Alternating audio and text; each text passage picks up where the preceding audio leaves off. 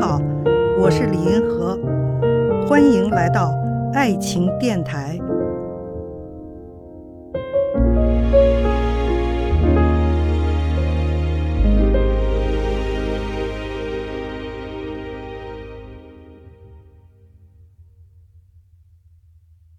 有一位听众问：如何应对婚姻中的冷暴力？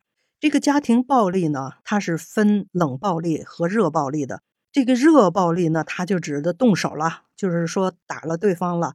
调查中发现啊，中国的家庭暴力程度大概是百分之二十一，就是有百分之二十一的丈夫是打过妻子的。那美国呢是百分之二十五，就是说每四个人里有一个人是遭受到热暴力的。那冷暴力是什么？它就包括冷淡、冷落、冷漠、不理睬、不说话这样的一种怒目相向吧，互相很冷，不说话。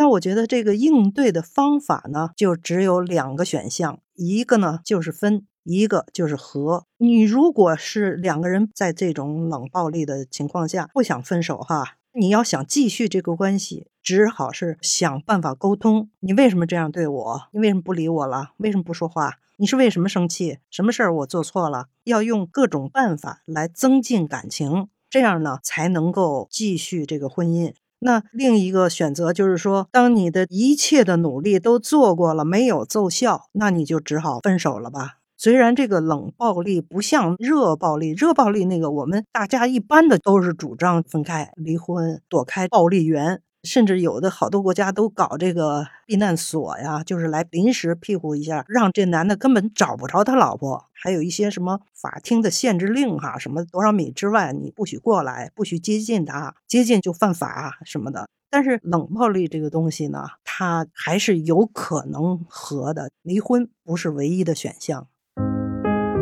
看见爱，感受爱，遇到爱，我是李银河。我们下期再见。